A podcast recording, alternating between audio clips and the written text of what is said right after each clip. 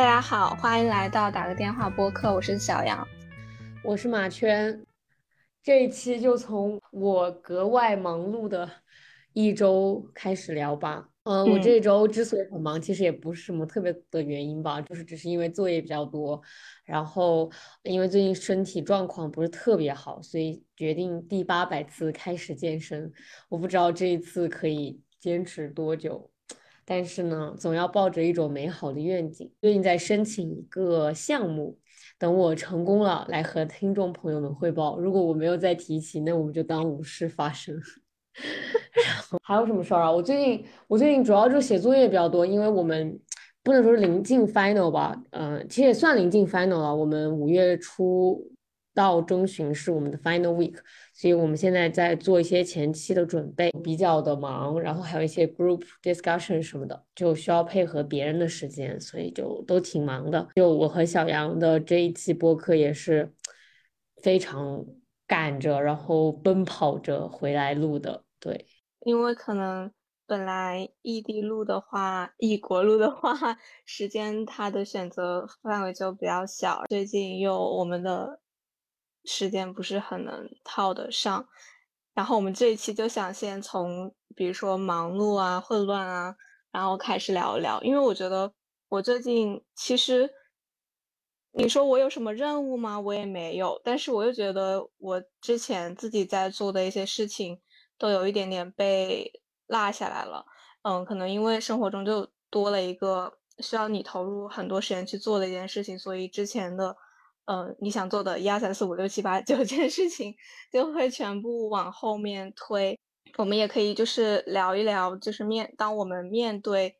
嗯，比如说非常忙，然后非常混乱，但是我又觉得“忙”这个词好像也不是那么能够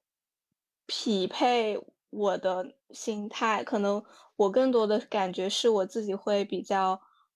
嗯，在这种时刻会有一点点浮躁，就是，就你觉得你有很多事情都做不完，然后就非常想要它在轨道内正确的运行着，但是有时候你的能力或者是外界条件又不允许的时候，那我们是，嗯，怎么面对，或者说我们是怎么调整自己的一些心态？嗯。我觉得首先，嗯，不要让自己陷入无意义的忙。嗯，你可以，如果你有，就是你真的觉得你自己在超负荷的运转的话，你完全可以就是停下来，然后想一下，真的有必要做这么多事情吗？是有一些事情它，嗯，是不是可以放下来，或者是不是说现在立刻马上做的？就比如说我最近可能就是。嗯，有很多个事情在同时做，不是那种如果当我预料到我会有很多事情需要同时做的时候，或者是呃最近几天都有一些 schedule 或者是 meeting 的是话，我就会呃给我的备忘录里拉一个那种就是 list，就是我可能都不需要给他们排序，但是我就是会大概清楚我要做什么，就是排一个这种清单出来，我觉得对我来讲会更好去按照我自己的节奏把它完成，就是。我觉得我最近的忙，就是我觉得还蛮有意义的，就是我都在做一些，嗯，我愿意去花时间，然后愿意去呃忙碌的事情。我觉得这是非常重要的，就是不要做一些嗯很无谓的事情。然后第二个，我觉得是还是要学会呃怎么讲，忙中偷乐，怎么说来着？忙忙里偷闲。最近英文和中文都很不行，就是像邻国语言拥有着忙里偷闲，我觉得这是非常重要的。虽然说可能大家都知道，但是对于我来讲，呃，如果我特别特别忙的时候，我反而会想要去运动。呃，插一句题外话，我不知道为什么我每次开始运动都是在我月经来之前，我真的不能理解。我每次都是在我月经来之前特别想运动，然后当你有那个运动状态的时候，你又来月经了，我真的觉得这是老天爷给我开的玩笑，你知道吧？好，然后就是。回到正轨啊，就是我真的会想要去运动。虽然说我真的是一个没有坚持多久的人，可能我最长的运动坚持只是我呃原来学过很多年的跳舞，可能如果这也算一种运动的话。但是当我自己开始运动，我真的很难坚持。但是，嗯，我会觉得不要去逼自己去做这样的运动。包括我最近也在想要找到我自己真的很感兴趣的运动，就是可以，嗯，不需要就像我跟小杨之前聊的那一期一样，就是你。嗯，一件事你坚持下来，如果你很痛苦的话，那说不定它就不是一个适合你坚持的事情。所以我到我就下学期也想，呃，去打网球，或者是去上一些别的运动课。我就想找到的这样的一个我可以我爱爱好，然后我又可以坚持下来的运动。我觉得这还蛮重要的。就是我可能没有资格去讲运动多好，但是我真的想说，运动一下可以让你整个人都，可能你只运动二十分钟，我觉得都不一样，就是会让你的脑子就是。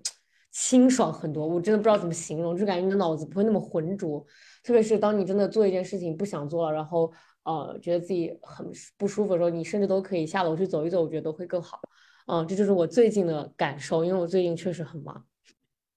嗯，我确实觉得就是运动真的很重要啊。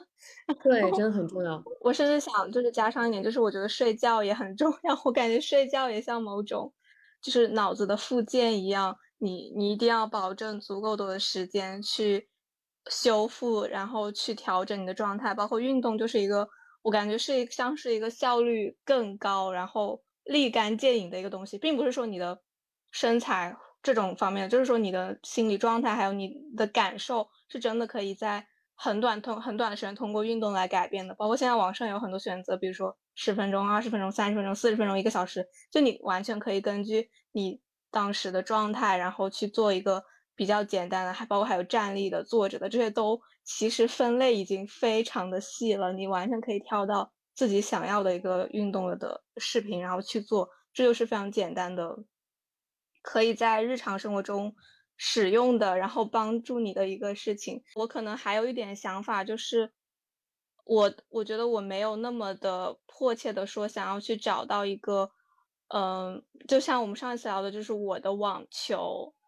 运动类的网球，我能做我就 很不错了。就不管是做什么，不管是做瑜伽，或者是做一些那种站立的燃脂的 heat 的运动，或者是尝试一些户外的，嗯，那种可能并不是说持久性很好，但是你可以去尝试一下。那你就抓住这样的机会，在你有条件的情况下去试一试。然后你也不需要就是说通过一两次就确定说。我以后要不要去做，去持续这样运动？因为有一些，包括像冲浪啊，像什么飞盘这东西，不是说你能自己能确定。就包括我，我觉得我现在就是还是在摸索。我觉得有有这样的活动，那我就去参加；有这样的机会，我就去尝试。但是我也没有那么强求，说我以后一定要，呃，我或者是我这几天就一定要弄清楚，我到底以后要不要投入进这项运动。我觉得。就是你在做的时候，你去享受那个过程，就已经是任何运动可以给你带来的回报本身。包括我觉得，就当我们在一些比较呃有限的条件下，比如说你只有一个房间，然后室内的这种条件下，也是有很多的视频你可以去选择。然后我觉得这个同样给我带来了很好的调整的感受。对，不需要就就像刚刚小杨说的，就是你不需要给自己一个太大的目标吧。包括健身这件事情。就是你如果一开始就给自己定一个非常宏大的目标，比如说我一定要坚持一个月，或者是两个月，对，一个月就这样已经很宏大了。或者是，呃，你如果比如说你要早起，你就给自己定一个什么一到六点钟起床，这种就是你一开始会畏难，你定一个这种你觉得很难的事情，你一开始就不会去想做，但反而就是你一天一天的来，而且就是你不需要每天都做同样的运动。你我觉得对于我来讲，就是我今天只要动了，我就是胜利，就是我今天只要是就是在在运动这这样的一个状态当中，我觉得就是都已经很不错了。然后关于睡觉，我有一个就是我这个人是一个。我一直很骄傲的一点是一个，虽然说我爱熬夜，但是我睡眠质量非常好。我是那种可能有遗传的这个体质在吧，就是我是那种随时随地都可以睡着的人，九到十个小时就是嗯非常饱满的觉的，就是这个对我来讲非常重要，就是因为我很爱睡觉，然后我又睡得很好，所以我会觉得说。我的精神状态还不错，如果运动的话会更好。但是，嗯，就是目前来讲，我会觉得睡觉给我带来的好处非常多。就是我现在并不并不确定，就是熬夜但是睡得够会不会对身体有损害？我觉得应该也是有的。所以我现在慢慢的改正这个睡眠的时间。但是我会就是建议大家在可能的情况下尽量多睡，或者是尽量补一下午觉，补五分钟十分钟。对对对，就是你可以尝试。运动或者睡眠，就是你至少要有一个可以补充能量的这样的方式，不然的话，你就一直在消耗你的能量，我觉得还蛮危险的。是的，然后还有一个就是，也是我近期发现的一个事情，就是为什么说早 睡早起那么的受推崇？就是如果是说只是它本身的话，我觉得我的感受其实还好。我觉得可能重要的是你早起之后做的一些事情和你晚起之后做的一件事情。就如果说你是一个，嗯，比如说睡得晚，然后起得也晚，但是你起晚之后，嗯，就是但是那个晚是对你来说是 OK 的状态，或者是是你已经习惯了的一个生活节奏，那你依然可以非常。稳的，就是去做接下来你觉得重要的很多事情。还，但是我就是发现说，当我早起来之后，我就会，首先就是根据这个日光的感觉，就是你会感觉到那个太阳已经升起来了，或者是已经天亮了，然后这个时候你就刚起，你就会觉得心情很好，然后你就可以去哦，在一天的开始就是做一些我觉得非常重要的事情。然后可能对我来说，到晚上的时候，我是真的没有那么多精力，或者是没有那么多。嗯，意志力，然后去逼着自己做那些非常重要，但是嗯，我又有点不太想去做，或是没有那么紧急的一些事情。所以说，早上的和上午的这个时间段，可能就真的对我这种人来说是非常宝贵的一个时间段。我会尽量把一些嗯重要的事情放在这个里面做，或者甚至说是我会想通过早点起来，我可以延长我的那种。专注的大的一个时间块，然后我就可以尽量多做一些事情，这样我的下午和晚上就会更加轻松。我也不需要去逼着自己去做一些，嗯，比如说非常需要用脑子的事情，我就可以适当去调整，比如说做一些运动啊，或者是嗯看一些东西啊这种之类的，就不会那么的有压力吧。然后这样子也会带来一个比较正向的一个循环，就是也可以让你。更早的进入一个睡觉的状态，然后第二天你就可以循环这个东西。对，然后我之前也意识到，就是如果你是熬夜和早起，它的区别就是你熬夜的时候，你就自然会想要做一些更堕落的事情，比如说吃宵夜，然后呃看一些无意义的视频，诸如此类。但如果你早起，你就是总会觉得你早上都已经起来了，你总得做一点就是对得起这个早起的事情，然后你就会去做一些较为有意义的事情。虽然说，我我更喜欢熬夜，因为我觉得，嗯，就是会理所当然的让我可以做一些没那么有意义的事情。但是我觉得，如果你真的想要让自己保持一个非常上上进，或者是想要做一些事情的这种状态，那我觉得早起确实是一个好的方法，而且它可以倒逼你早睡，然后这样的话，这样想要说会陷入一个良好的循环。但是真的太难了，就是我之前有段时间是尝试过，但不知道后来为什么又回去了。你真的觉得像那种像那种？叫什么？忘记了，循环时间循环一样，就是你你就是轮回，不管怎么样，对对对对对对对，你就是会倒回去，真的感觉不知道咋说。嗯，对，我就这个让我想到一一个点，就是嗯，我之前看过一个视频，它虽然是讲那个相当于是那个经济周期吧，就是有大周期、小周期，它其实小周期的话，你去看它是会。嗯，不断上上升下降，上升下降。如果你就是只局限在这个里面看，你就会觉得说，哦，那我其实没有什么都没有得到，或是没有增长。但是当你拉长一段时间来看，说它其实那个就算在不断的上平下降、上上升下降的时候，它还是一个往上的趋势。所以我觉得就是应用到那个日常的，比如说早起这个习惯的时候，嗯，虽然我们感觉是在 不停的尝试、不停的失败，但是肯定是我们也在慢慢的。提高我们对这个事情的掌控感，我觉得是一定有成效的。就算是一个比较短期的，比如说你觉得自己不行了，或是我就是要熬夜，我就是想晚睡，那其实也没有什么大不了，你就先接受它，然后你再慢慢的把自己调试到你想要去，嗯，处在其中的一个状态。而且我觉得，我觉得这这其实也取决于你，你究竟有哪些想做的事情，因为我觉得。你做事情就得需要时间，就得需要精力，就得需要投入。那那你肯定要有一个交换，你肯定要去就是约束自己，去养成一些良好的习惯。这样，对，是的。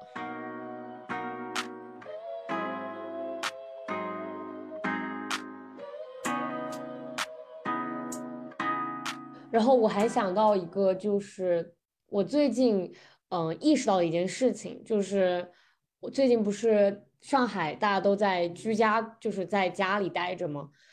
然后我意识到，就是互联网的一些内容可以给予大家的陪伴。我不知道怎么说，你知道你你知道你好竹子吗？知道。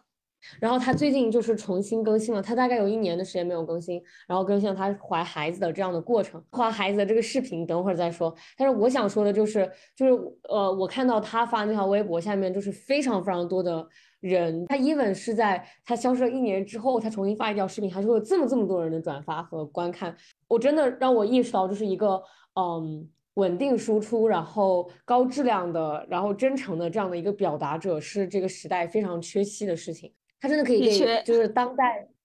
就是当代的人提供一些精神上面的陪伴。就是我觉得，甚至是大于，呃朋，就是呃一些朋友或者是一些什么的。就是你真的会觉得你可以从他身上获得力量，什么，就是一个非常。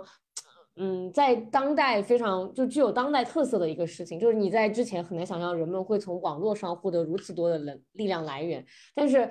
嗯，到现在我真的觉得，就是一些在认真做好内容的平台或者是一些 UP 主，我觉得真的非常的缺席。就可能现在是个网红很多的时代，但是我觉得像他们这种，就是真的有在输出东西，然后真的是呃。高质量的做一些东西的人，我觉得还蛮少的。其实，然后讲回到他这个视频，就是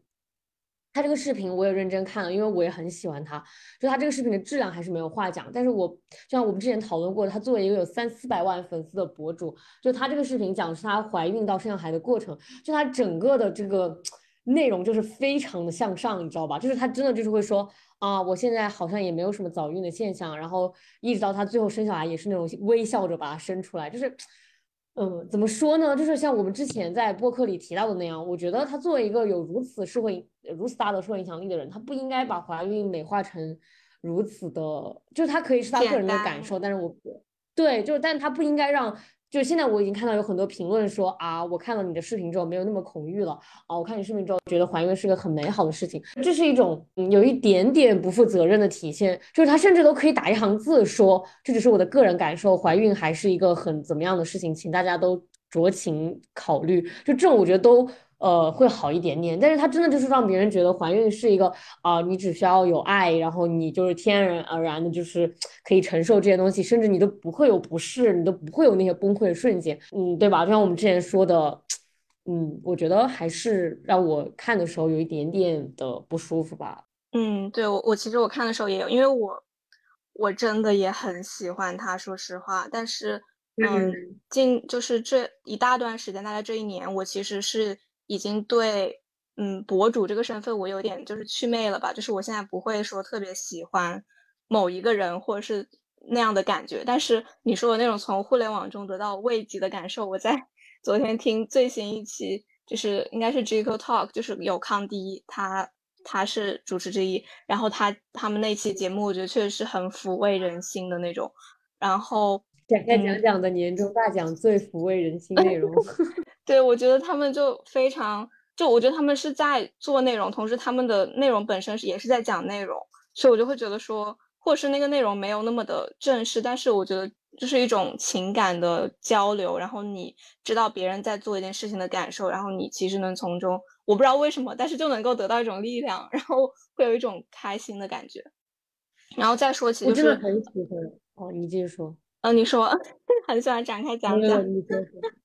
然后再说起那个，因为正好近段时，就大概就是前一周吧。就我其实，因为竹子他真的是一个影响力很大的一个，嗯，博主。我这认识了一个朋友，然后我们也我也跟他聊起这个。包括我有一个很好的朋友，就是因为竹子，也不是因为，就是因为我穿了那个竹子他的一个衣服，然后我们有一次在公园就认识了。然后其实我我也觉得这种连接是非常神奇的。同时，我我现在也跟这个朋友是很好的朋友。然后我。跟别人去聊起说竹子的时候，我就，嗯，他给我的一个分享了一个别人他的朋友的一个想法，就是说他觉得，呃，你说起他其实也是有一年多没有更新了嘛，然后其实他更新，说实话也是出于自己个人的一个记录，就他，就我觉得这个点其实完全是 OK 的，但是，嗯，因为他之前可能是一个输出的频率较高，然后，嗯，非常稳定的一个。嗯，可以说内容生产者，但是就是嗯，可能因为他自不管是自己做品牌还是怀孕这个事情，他就没有那么多精力，他就一直没有嗯重新的再输入这个内容。呃，然后我那个朋友的朋友他就有表达一种呃嗯，他觉得说这其实是一种，也不能说是不负责任，你知道吗？因为我觉得你不能就是这样子扣帽子，但是它是一种这种连接是可以单向被切断的，只有他想，他就主动，就是比如说有粉丝，就是博主这个嗯身份的一些人，他们其实是和粉丝之间的关系，或是和 follower 之间的关系，他其实是我觉得是挺单向的，这也是我之前为什么觉得。嗯，有对这个博主这个身份有点祛魅，然后我现在也很少刷这种内容的原因，但我不得不承认他的内容本身，包括它的剪辑什么都是非常棒的，我觉得依然是很高水准。但是就至于粉丝和嗯博主之间这个连接，他也觉得说这其实是一种嗯非常脆弱，然后嗯并不是粉丝一方 能够决定的一个东西。虽然我觉得这个现象完全是。就是客观存在的嘛？包括我觉得他那个视频本身也是一个，嗯，非常符合。我昨天正好看到一篇推送，然后那篇推送的标题就是说，呃，嗯，父权社会的完美家庭，中产多孩。就我觉得他本身，他其实就是一种，我知道他可能也过得很幸福，然后，嗯，就是这样的一个家庭的模式，然后生下了孩子，然后生产过程也很顺利，然后条件设备，嗯嗯，都非常非常的。优越，然后他自己也能为自己争得这样的生活水平，但是，嗯，就是还是很多值得怀疑的点吧。就这个点也不是说针对他个人的，只是说这东西你就要这么轻易的去这么简单的去一笔带过吗？就是很多可能别人花了一年多甚至一辈子去挣扎的一个东西，嗯，就这么简单吗？就也有一种让我想到一个词，就是人生赢家，就大家都觉得这些人非常容易的就。可能他们本身也过程也很艰辛，只是他没有展现出来这个过程。但是我觉得，作为一个如果说你本身是展现一个真实，然后展现一个呃你自己内心的一些心理变化的一个内容生产者，我觉得还是要负起一定的责任，包括是这么严肃的一个话题上面，不能是这么轻描带过的，就是生下来了，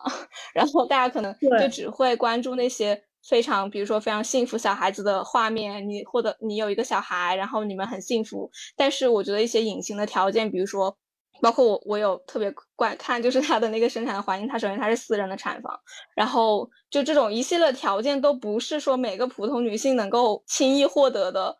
东西，这还是一个客观物质上的，更别说生理上的一些疼痛，还有一些可能后续的一些，比如说漏尿这种各种各样的事情都没有被提及，就。我希望他以后可能会也提提起一些这些东西，嗯，但是我觉得现在依然是一个不只是他稀缺少，我觉得可能整个大环境都是缺少，而且我觉得网络可能也会更加鼓励这类内容，比如说非常轻易的生孩子，就网络风向，你如果顺应它，你当然能够更好的获得一些肯定，然后嗯羡慕这种，但是。那些逆着的东西还是非常需要有人去强调，有人去不断不断的讲。就是对我很赞同你说你刚刚说的那个，你觉得这种互联网的连接它是可以单方面切断的。就像我觉得，就是我不会把一个博主或者是一个呃网互联网上面的这种 KOL 当做一个偶像去对待，就是像一个那种精神偶像或者怎么样。就是我会觉得说。我只是从他那儿汲取汲取我所需要的能量，但是如果有一天他，嗯，不更新或者怎么样，那我可以去寻找别的好内容，或者是我自己去生产好内容，就我觉得这都是可以的。但是我觉得竹子的这个行为，我个人来讲，我会觉得说，他确实就是他确实就是，就是你懂吗？就是我觉得这分为两种两种呃生产生产内容者，就是呃内容生产者。我靠，我最近真的就是中文和英文都不行，我无语了。好，就是。首先，我觉得分两种，一种就是他靠粉丝赚钱，一种就是他完全不接广告，他自己就是不靠粉丝赚钱。就是我觉得，如果说你这是一个纯粹的内容生产者，你不接广告，然后你也不卖产品，然后你就是就是什么都不干，你就只是发自己的视频，就是如果是这样的话，你断更了。然后你没有任何理由，那我觉得我也可以接受。你你你明白吧？因为我觉得这是你自己的选择。就是如果你断更了，那我就不看好你回来了，那你就回来了。就是我会觉得说，啊，可能如果对于我来讲，就如果我是这样的一个内容生产者，那我我会觉得我的 follower 是呃，我是有一种责任在的，就是我会觉得说，如果我说我我接下来更新这些内容，那么既然我说了，我就会去做到，这就是我个人的一个，就是可能呃对我自己的要求。但是我并不觉得说，就是别人有资格来要求你，就是说你你每天都要发这些东西，因为你并不是靠这个东西来赚钱，或者是靠这个东西来生活。那你像竹子这种，就是我觉得他整个的生活都是依托于互联网，就他不管是网店还是他一开始的这个。视频的呃这个产出都是靠着粉丝呃就是给他投币或者巴拉巴拉，然后最后也接广告巴拉巴拉。就是我觉得他如果是这样的一种生产形态，他但是他就是突然断更，然后什么都不说，然后突然又出现，就是我真的觉得是一种不负责任。就是我觉得，而且我觉得粉丝是有资格去说的，因为粉丝为他提供了这样的呃流量，生就是。对，然后也为他提供了一部分的金，对，然后也为他提供了这种金钱。我甚至可以说，就是竹子赚的钱，对吧？大部分包括他生小孩的钱，大部分 都是粉丝给的，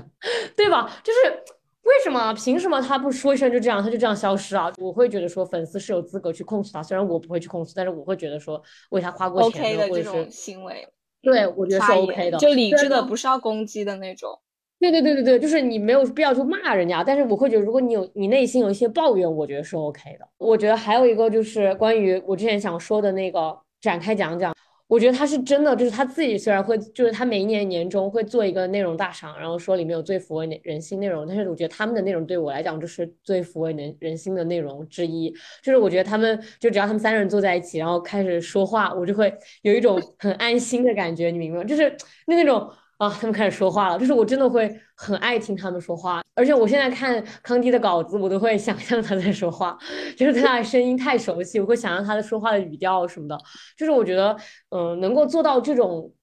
陪伴的力量的内容，我觉得就是好内容，就是你不需要去说一些非常高深或者怎样，就是你给人一种你你在陪伴他们的感觉，我觉得对我来讲也是一种好内容的标准。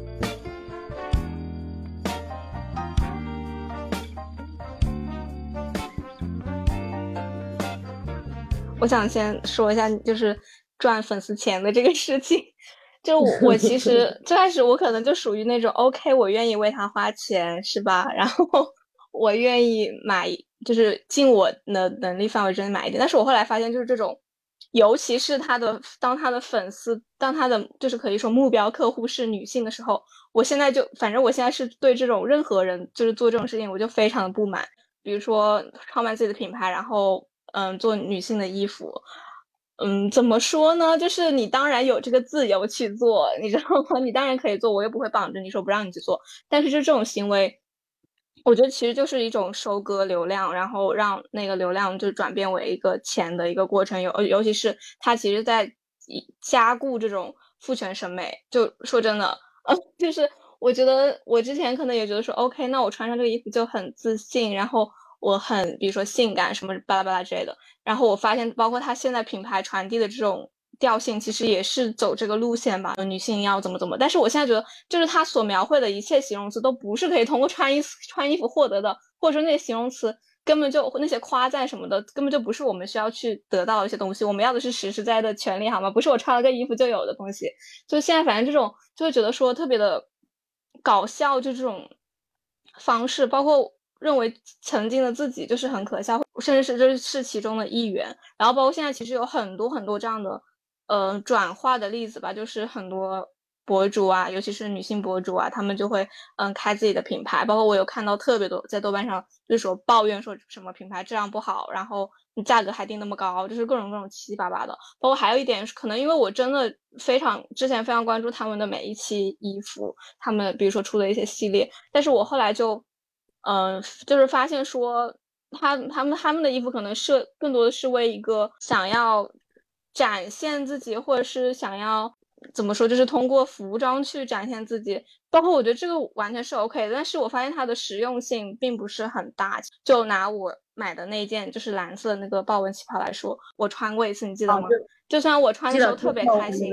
我觉得很好看，什么巴拉巴拉，但这个其实都是非常表面、非常外在。但我说一下我真实的感受，就是首先它那个衣服的面料很厚的，就是相比于夏天的其他的衣服，面料是真的很厚。包括它还是那种中袖的设计，然后领口是稍微有点高，虽然中间有一个空心的，但是其实穿穿是挺热的。但是它的那个短裙的长度又不足以在秋天或者是春天穿出去会很舒服。就它是一个那种季节碰撞的那种款式，但我觉得这种款式对我来说恰恰是最不实用。就你又不能保暖，然后有时候你又会觉得很热，穿这个衣服你永远找不到合适的机会去穿。包括还有我后来有关注他他的一些衣服，都是会有很多镂空的设计，或者是说，比如说长袖的话也会露一个。但其实我现在。倒没有那个，就是对衣服外形上的追求了。我现在就是，我觉得就是一切都是以我穿的舒服，然后我穿的不会感冒就好。但是我发现他的很多衣服都是有这种设计理念在，我不知道是觉得这种就非常好看，或者是非常的，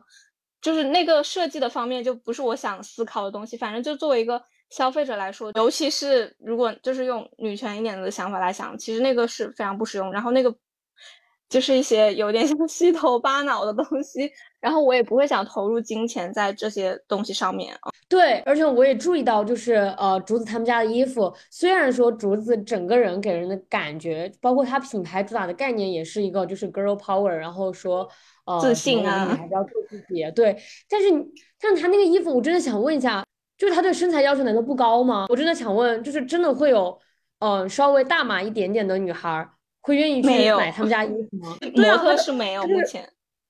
对啊，他要不就是这里镂空一点，那里镂空一点，要不就是什么后面全都露出来，就是他模特都他的模特就是很标准的模特身材，就是那种非常竹竿，然后也就是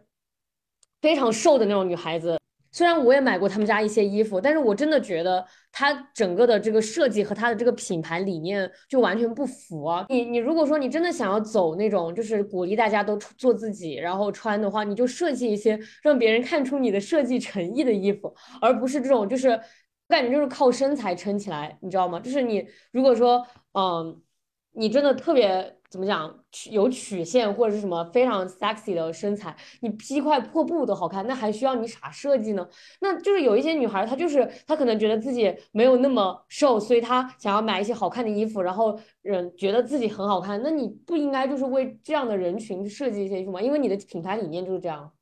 就是你如果说你说你就走那种欧美辣妹，然后就一定要瘦才能穿你们家衣服，那你就。说是，那你就你你你就像 B M 一样，对啊，你就像 B M 一样，就那么贱，我就那么贱，我就只就是均码。虽然我觉得 B M 就是贱，我现在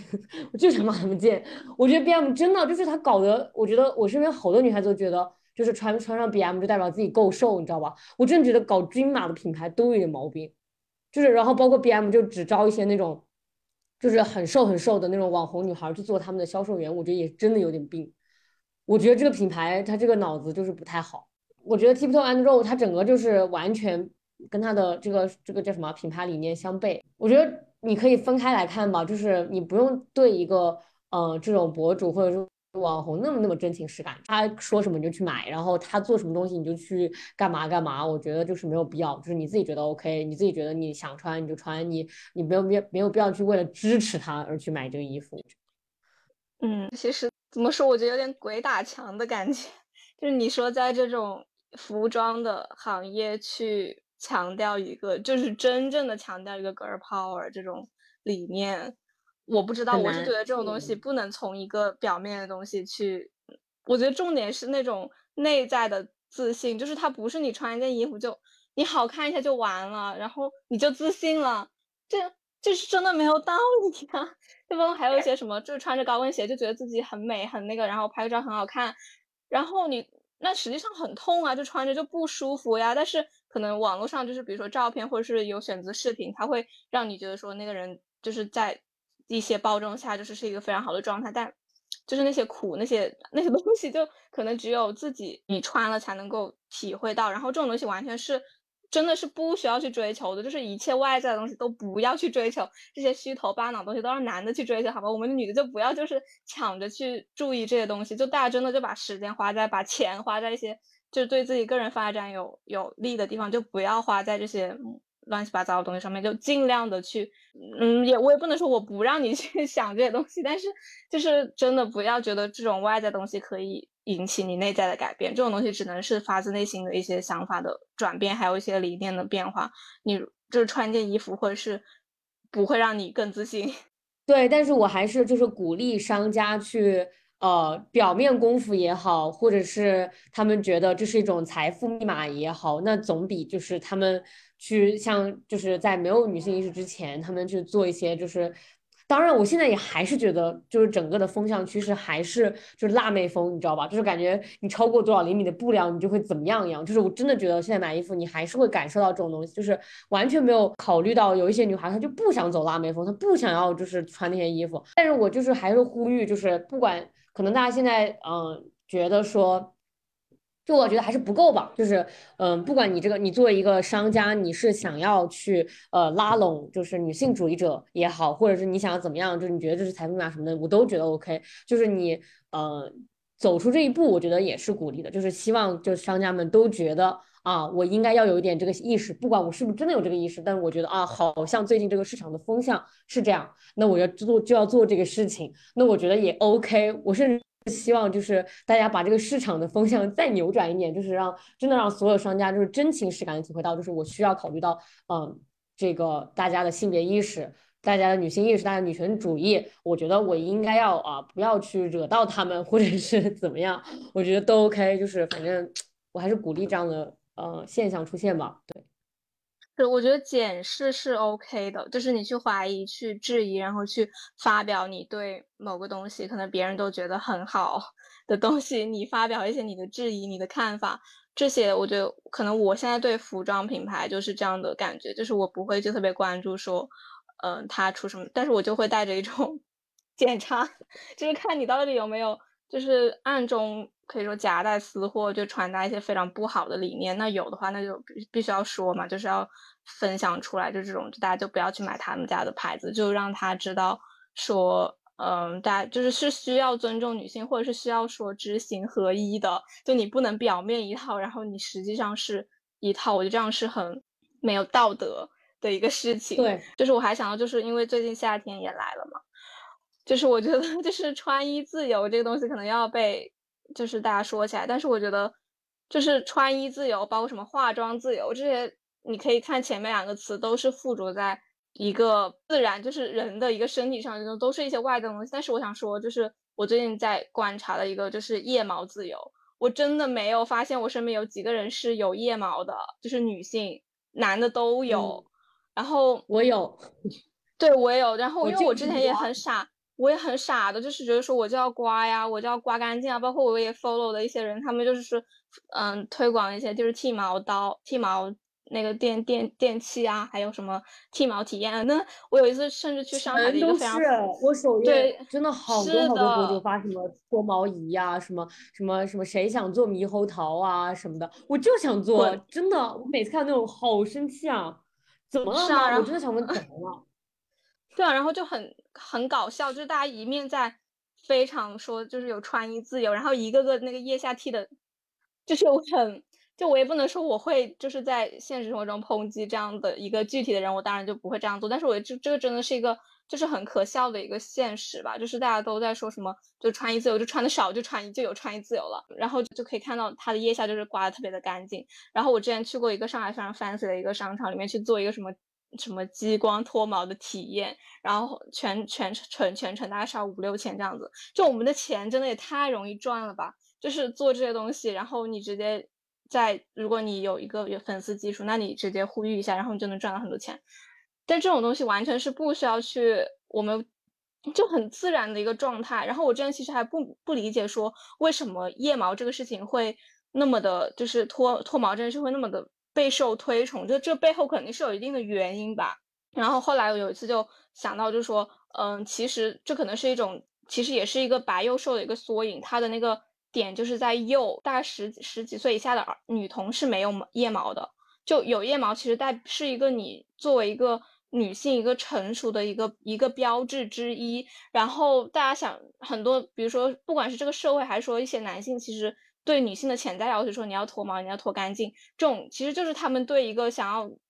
有一个更加幼，然后更加好控制的一个女性的一种表现吧。虽然没有一个男的说说我我要你脱毛，但是就整个的社会的一个风向，其实就是在不断的规训女性说你要你要去脱毛，你要脱得干干净净，什么巴拉巴拉的，我觉得就挺可笑的。然后还有比如说像穿比基尼，就有可能要。脱那个什么下三角区那个部位吧。然后我其实我倒没有买过比基尼，然后我就是穿那种泳装。但我觉得说为了去穿一个东西要脱下面的毛，也就是很可笑。为什么我要迎合我一个商品去改变我自己的一个状态？我就一直很很搞笑。然后我后来也有在网上看到说，呃，有一些个人说，你既然穿比基尼，那你就把下面剃干净好不好？我当时我就。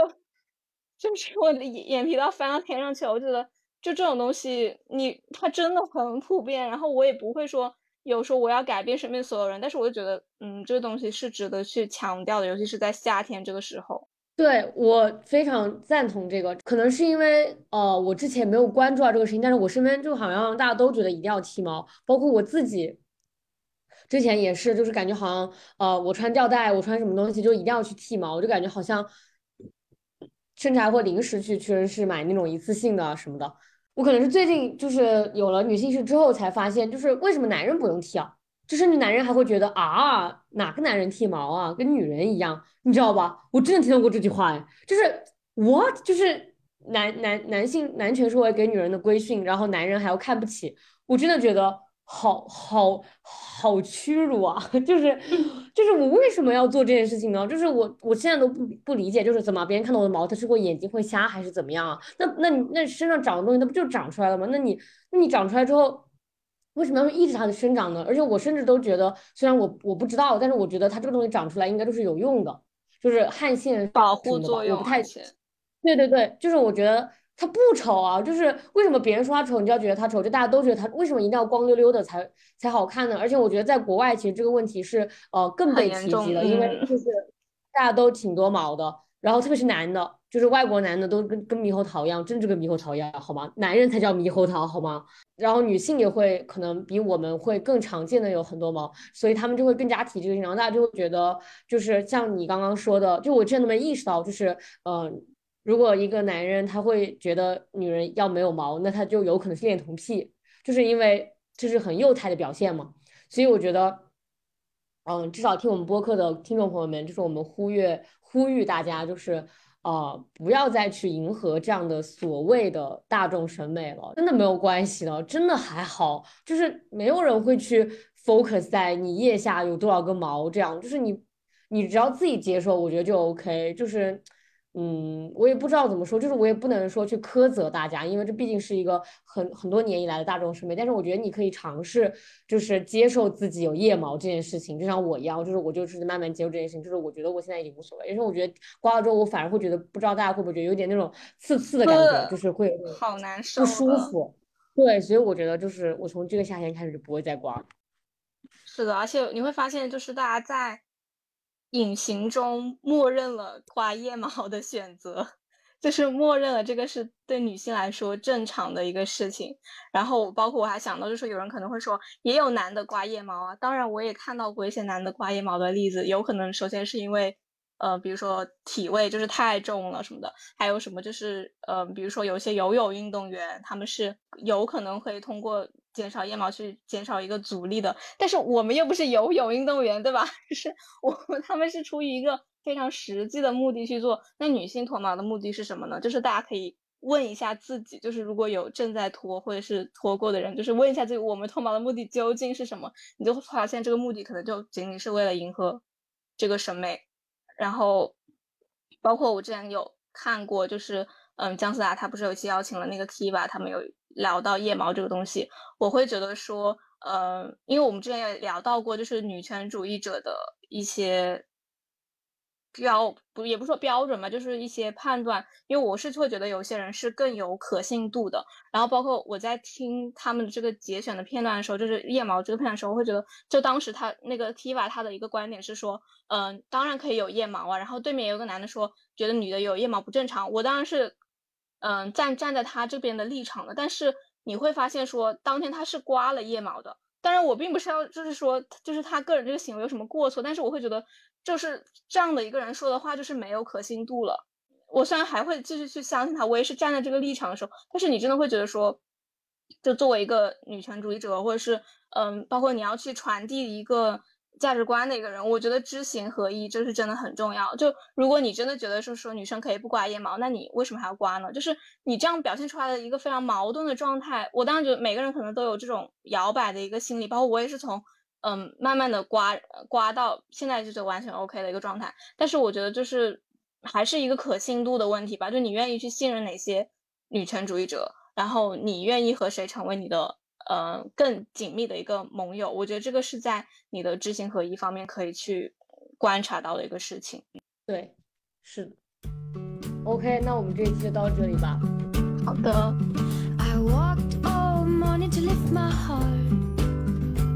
感谢各位听众朋友的收听，我们下期再见。下期再见。